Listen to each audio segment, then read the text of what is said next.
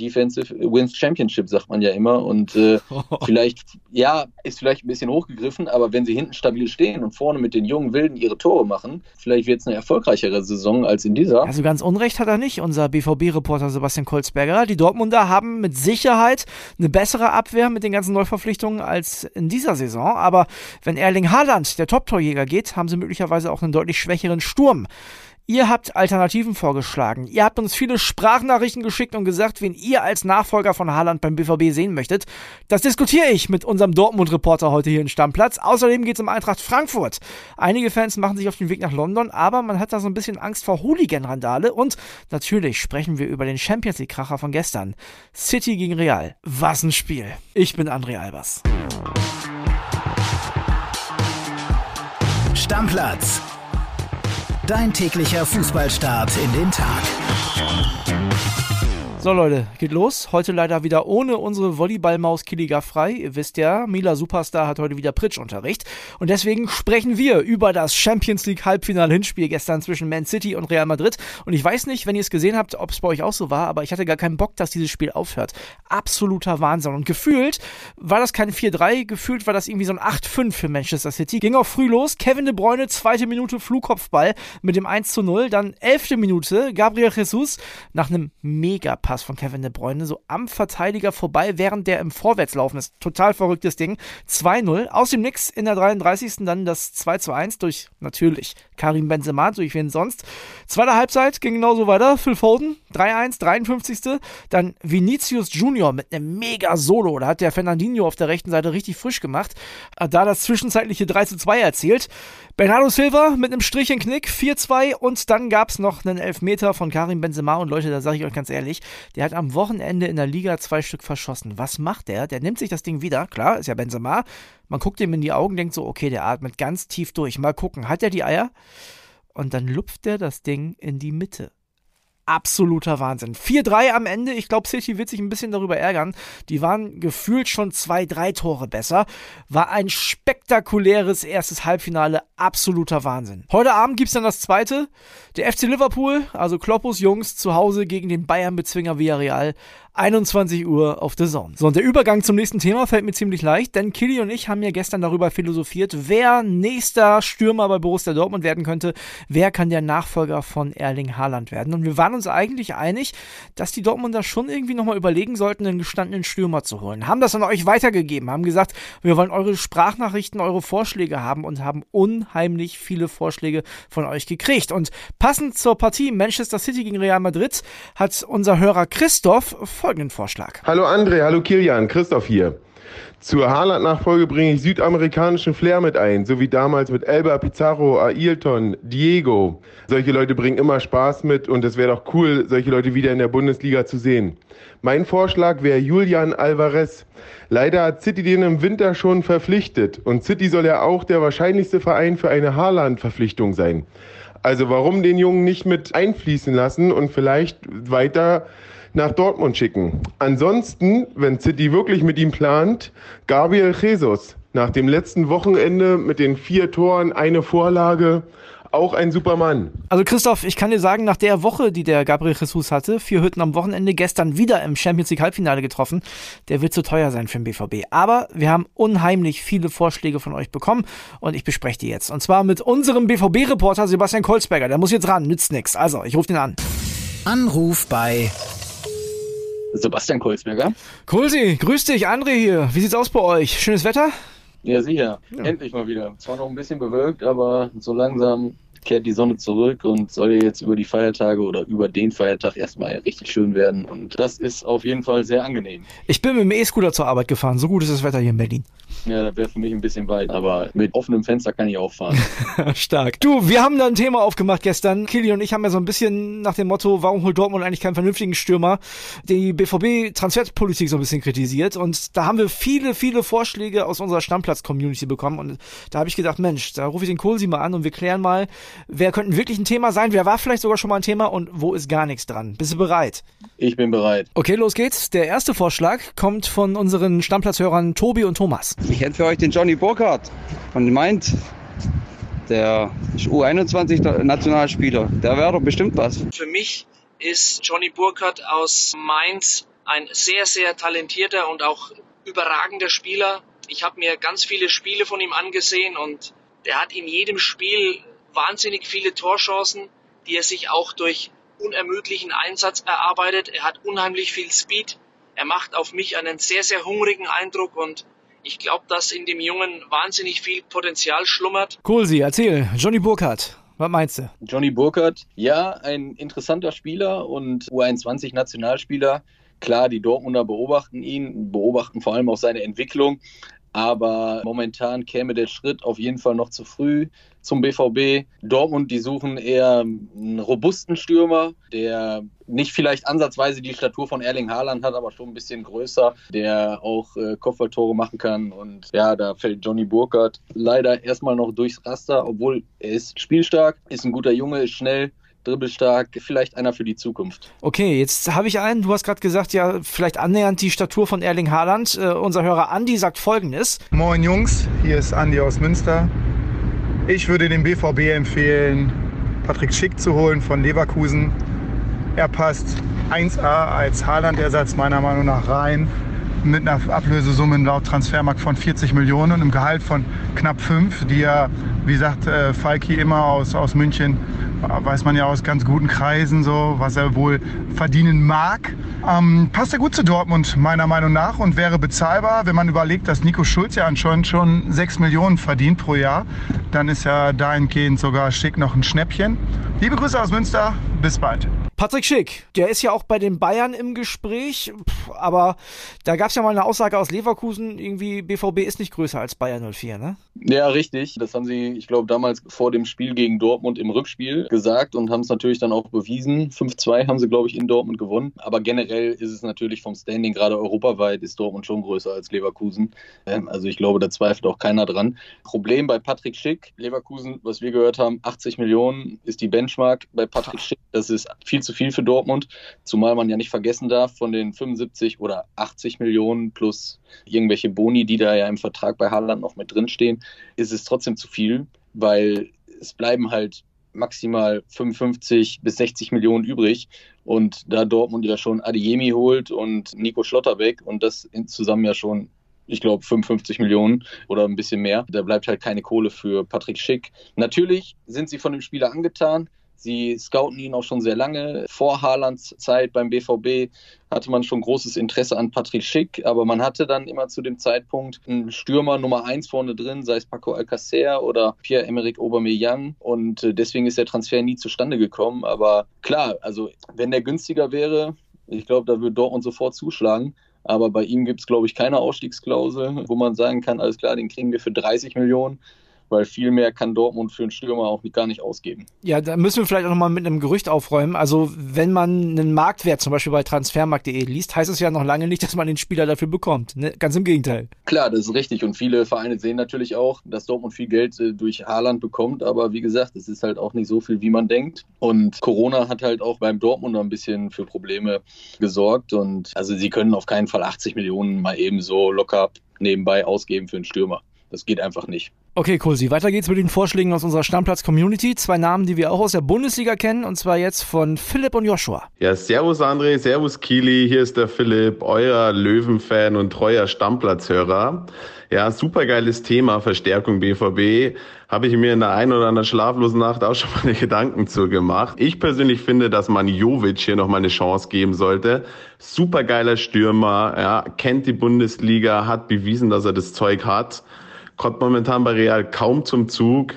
Und ich glaube, hier eine Laie mit Kaufoption, ja, das ist nochmal eine gute Chance für beide Seiten. Hier ist der Joshua und ich finde eure Idee, Erling Haaland mit einem gestandenen Stürmer bei Borussia Dortmund zu ersetzen, ziemlich gut.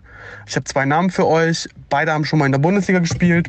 Beide sind im Moment bei absoluten Topclubs unter Vertrag und beide sind keine Stammspieler. Der erste wäre Divock Origi der mit Liverpool alles gewonnen hat, immer wieder wichtige Tore erzielt hat, jetzt auch am Wochenende gegen Everton getroffen hat, dem Jürgen Klopp einen einwandfreien Charakter nachsagt und der in Liverpool absoluter Publikumsliebling ist.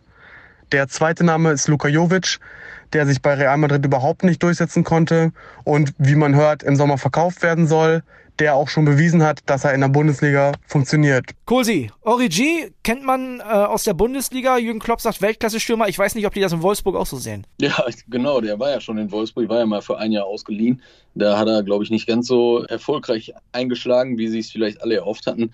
Nee, also natürlich er macht seine Tore, wenn er mal eingesetzt wird bei Liverpool, aber da ist natürlich auch schwer dran vorbeizukommen an den großen drei, vieren da vorne. Aber das ist jetzt keiner, der für Dortmund interessant wäre, zumal der auch schon ein bisschen älter ist. Die Dortmunder wissen auch, dass das in Wolfsburg nicht ganz so gut funktioniert hat. Der wird natürlich auch kein Minigehalt wollen, der wird wahrscheinlich auch seine acht, neun Millionen haben wollen. Und dafür ist es einfach zu riskant, so einen Spieler zu holen, zumal sie auch nicht komplett überzeugt sind. Bei dem anderen habe ich mich echt erschrocken. Da habe ich mal geguckt, Luka Jovic ist erst 24 Jahre Jahre alt. Das ist ja unglaublich. Ja, Luka Jovic, der war schon mal Thema im Dortmund, bevor sie Haaland dann geholt ah. haben im Januar. Also da geisterte das Gerücht schon mal durch die Dortmunder Flure, dass Jovic interessant sein könnte. Allerdings, dass auch eher ein spielender Stürmer ist, jetzt auch nicht der robuste Typ vorne drin. Und jetzt gerade haben sie ja erst mit einer Laie mit Renier von Real Madrid. Äh, das war ja nicht ganz so erfolgreich. Die ganze Nummer hat eigentlich viel, viel zu viel Geld gekostet und hat viel zu wenig gespielt.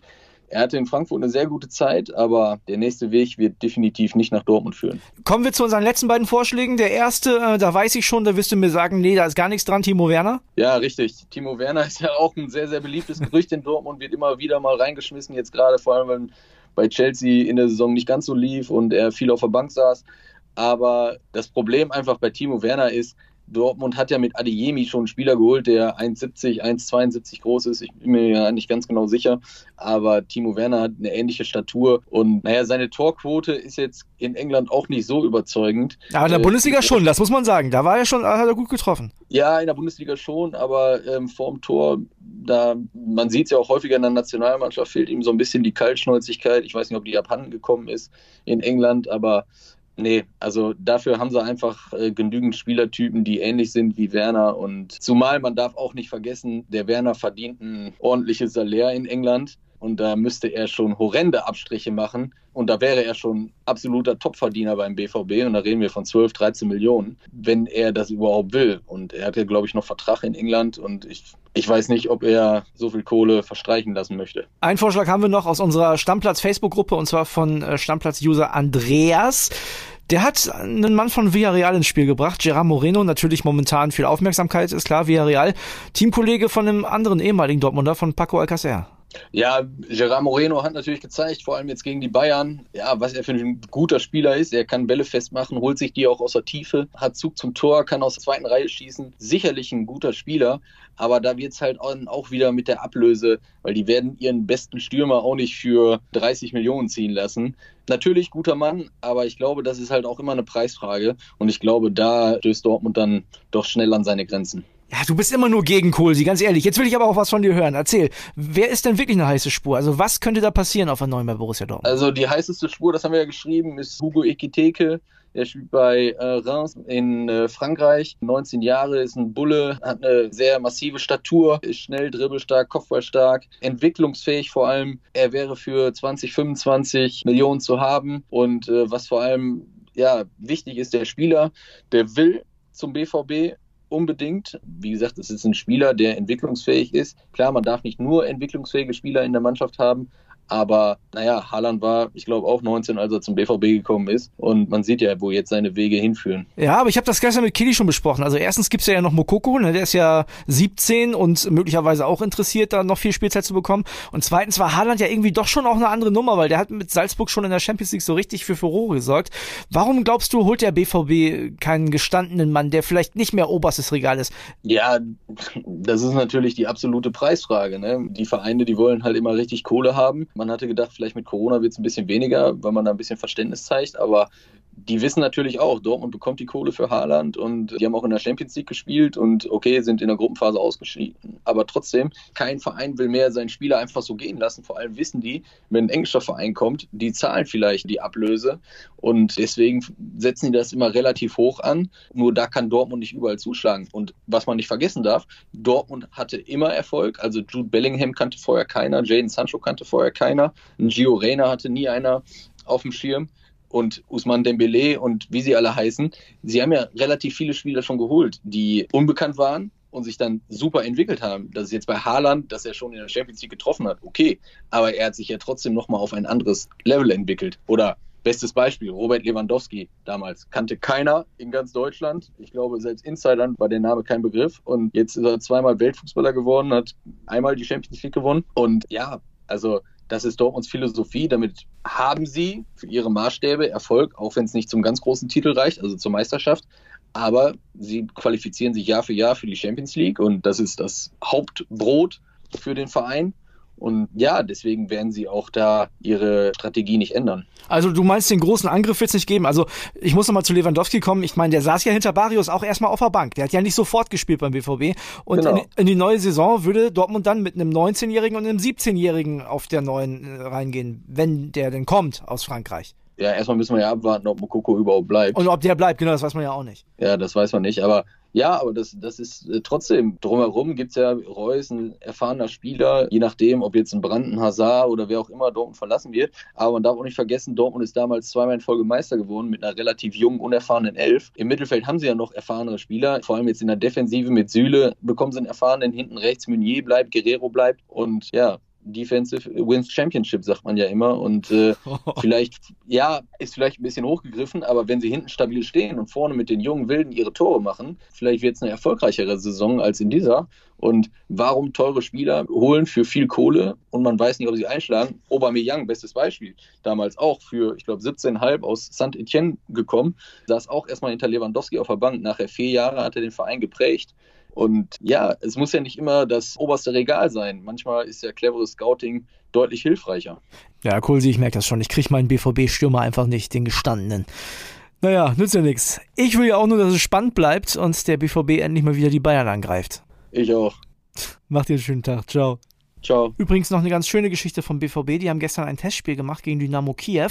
35.000 Zuschauer waren da für einen guten Zweck. Die Einnahmen sollen bei so etwa 400.000 Euro liegen und das Geld wird gespendet für verschiedene Zwecke in der Ukraine. Tolle Sache. Ja, 35.000, so viele waren es fast in Barcelona und so viel werden es nicht in London jetzt am Donnerstag. Ich meine natürlich die Eintracht-Fans gegen West Ham. Da gibt es ein paar Bedenken. Die Infos hat unser Frankfurt-Reporter Roland Palmert für euch. WhatsApp ab.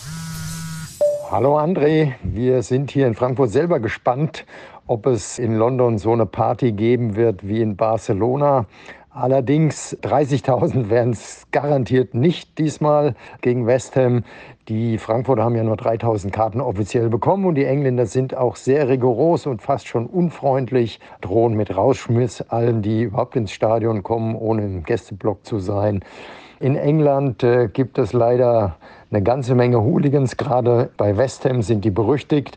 Es hat schon in Sevilla beim Achtelfinale einen kleinen Zoff gegeben zwischen den beiden Fangruppen, die damals zufällig zugleich in der Stadt waren.